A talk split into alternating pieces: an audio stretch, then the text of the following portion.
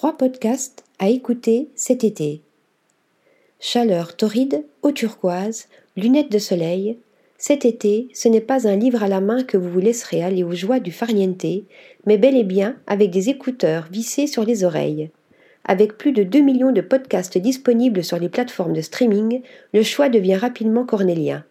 C'était sans compter sur la rédaction d'Acumen. Après des heures d'écoute, on a sélectionné pour vous trois podcasts pour accompagner vos après-midi chill cet été. On va déguster. Disponible sur France Inter, l'émission de François-Régis Gaudry rencontre un vif succès auprès des amateurs de bonne bouffe. On peut compter sur le palais aiguisé et la verve impertinente du journaliste et critique gastronomique pour passer au grill toute l'actualité culinaire de France et de Navarre. Attention, on décline toute responsabilité si l'eau vous venait à la bouche. Je peux pas, j'ai lecture. Animé par David Abiker, ce podcast Cultura est une ode à la lecture. Chaque épisode propose la lecture à voix haute de quatre extraits différents.